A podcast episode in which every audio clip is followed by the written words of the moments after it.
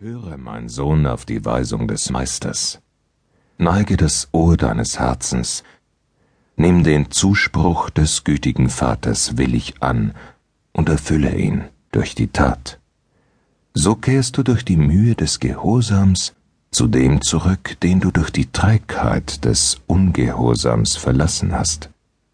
An dich also richte ich jetzt mein Wort, wer immer du bist wenn du nur dem Eigenwillen widersagst, für Christus den Herrn und wahren König kämpfen willst und den starken und glänzenden Schild des Gehorsams ergreifst.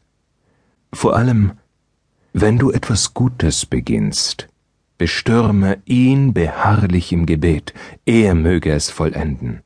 Dann muss er, der uns jetzt zu seinen Söhnen zählt, einst nicht über unser böses Tun traurig sein.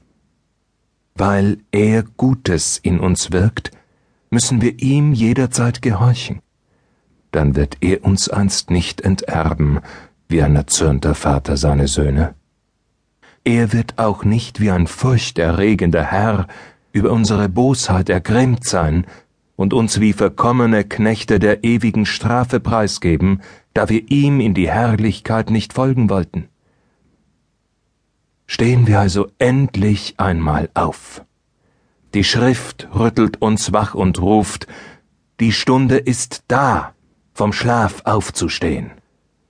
Öffnen wir unsere Augen dem göttlichen Licht und hören wir mit aufgeschrecktem Ohr, wozu uns die Stimme Gottes täglich mahnt und aufruft. Heute, wenn ihr seine Stimme hört, verhärtet eure Herzen nicht.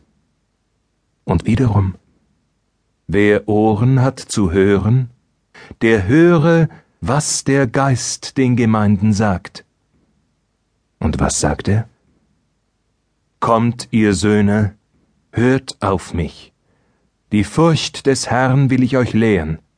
Lauft, solange ihr das Licht des Lebens habt, damit die Schatten des Todes euch nicht überwältigen.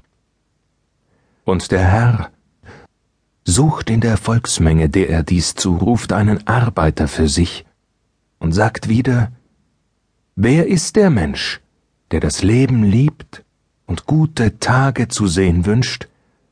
Wenn du das hörst und antwortest, ich, dann sagt Gott zu dir, Willst du wahres und unvergängliches Leben? Bewahre deine Zunge vor Bösem und deine Lippen vor falscher Rede. Meide das Böse und tu das Gute. Suche Frieden und jage ihm nach. Wenn ihr das tut, blicken meine Augen auf euch und meine Ohren hören auf eure Gebete. Noch bevor ihr zu mir ruft, sage ich euch, seht, ich bin da.